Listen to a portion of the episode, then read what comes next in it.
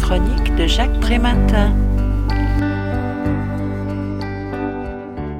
Plus connue comme journaliste et animatrice de télévision, Églantine Émeillé témoigne dans Le voleur de brosse à dents de l'éruption dans sa vie de son petit garçon porteur d'un polyhandicap. À sa naissance, Samy est un bébé amorphe, tout mou, au regard terne, n'attrapant pas ses jouets, laissant tomber lourdement sa tête sur son menton. En grandissant, il se met à hurler pendant des heures, se frappant sans cesse, s'abîmant le visage et les mains sous l'effet des coups et des morsures qu'il s'inflige quotidiennement.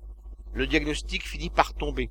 Épilepsie due à un AVC extrêmement précoce, combiné à une forme sévère d'autisme. Le parcours que nous rapporte cette maman est, comme pour tant d'autres familles, celui du combattant. Le quotidien décrit est hallucinant les relais susceptibles d'être sollicités loin d'être toujours au rendez-vous et pas vraiment adaptés. Trois rencontres le démontrent d'une manière tout particulièrement singulière. La première d'entre elles est incontournable. C'est la maison départementale des personnes handicapées. La décision de versement de l'allocation d'éducation pour enfants handicapés est prise pour un temps donné. Pour éviter sa suspension, il faut régulièrement renouveler le certificat médical et remplir le dossier.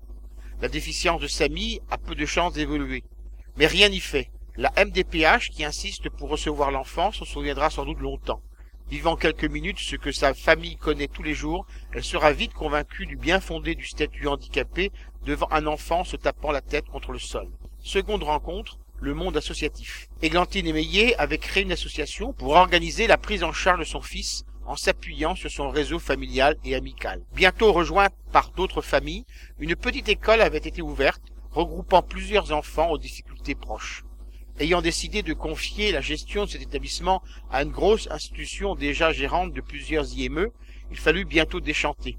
La petite équipe autogérée, fonctionnant sur le principe d'un adulte pour un enfant, dut bien vite entrer dans les cases d'une hiérarchie et de règles de fonctionnement très éloignées de la convivialité et de la souplesse initiale.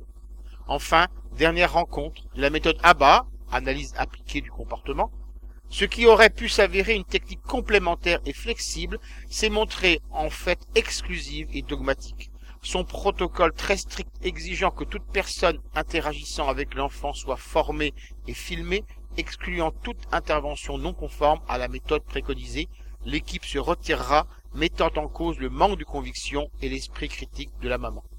Témoignage émouvant, fait de courage, de dévouement et de réalisme, ce livre rend visible une réalité partagée par bien des familles, mais trop peu connue.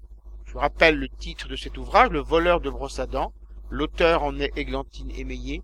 Il a été publié chez Robert Laffont en 2015 et est vendu 20 euros. Vous pouvez retrouver le texte de cette critique dans le numéro 1173 de Lien Social. Il est consultable sur le site du journal www.lien-social.com ou sur mon propre site trématin.com. Je vous dis à très bientôt.